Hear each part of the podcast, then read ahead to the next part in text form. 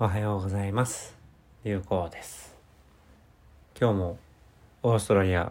ゴールドコーストよりお届けしております。で、あさって、皆さんにとっては明日になることになりますが、えーインドにまた半年ぶりぐらいですかね。今年4月に、えー行った後、その後はまだ行けてませんので、えー久々にインドに渡らせていただいて、ちょうど1年前自分が得度させていただくことになった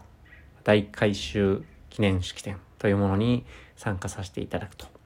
いうことになります。まあ、1年長かったというか濃かったというか、あ一方で、えーまあ凝縮された1年間ではありましたし、えーまだまだ何も分かっておらず学びも足り足りず、まあ、修行なんて何もやってないような身ではあるなという反省もたくさんありますがただただ、はあ、またインドの地に行けるのがとても楽しみに思っております。で今回まあ南天会さんという笹井商人の支援団体の企画されたパッケージツアーとあとは個人旅行で、えーインドに行かれる方含めておそらく30名以上日本人が大改修式典大改修式式ですね。参加される予定となっておりましてまだあ現地に行ってみないとわからないところはありますがそのうち10名ほどが特度を希望されていらっしゃって女性もいらっしゃるわけなんですが。ということでそこそこまあインパクトの生まれる注目の集める場になるかもしれません。まあそれがいいとか悪いとかということではないんですけれどもまあ一つそのまあ笹井商人という人の存在というものが日本に少し広がったということによる効果もあるとは思いますしそういった意味では、えー個人としてはまあ自分も1年前笹井商人のことを知らなかったわけですけれどもそれによって、え知ることによって生き方が変わるきっかけをいただいたという意味では個人的には大変ありがたかったわけですが、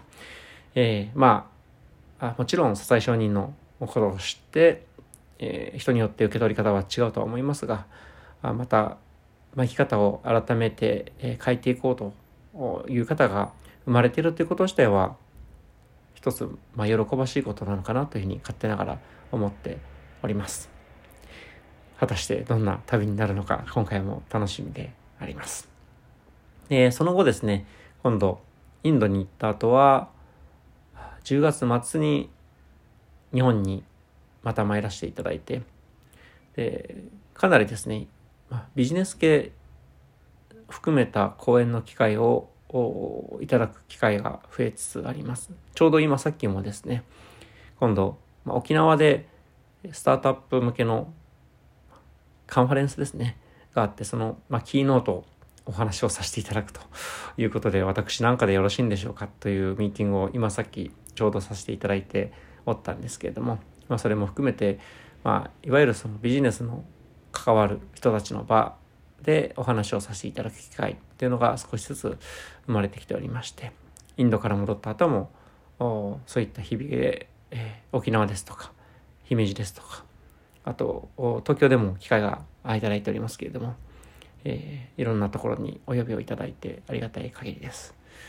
でまあ来年2月頭まではとりあえず予定を入れていてその以降はまだどこの国に滞在するかも何も決めてないという状況ではありますが、えーまあ、年内もですね、えーそして来年の1月も含めて、えー少しずつ予定が、え生まれつつありまして、えまだ来年の1月に関しては日本で、えー1月の末に参る予定ですが予定が決まってない日もたくさんありますけれどもまあお役に立てるかどうかは分かりませんが活用していただけそうな場をいただけるということ自体は大変ありがたいなというふうに思っております。ま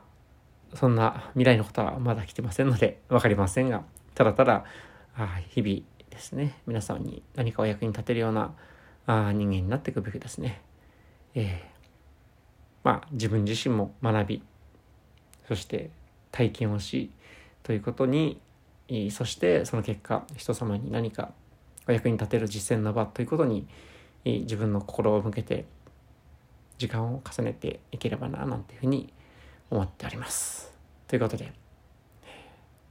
もう少ししたらインドからの収録もお届けできる機会になると思いますので、お楽しみくださいというとおかしいな話かもしれませんが、自分としても楽しみにしております。今日も皆様、穏やかで面白き時間が重なる一日となりますよう、有効でした。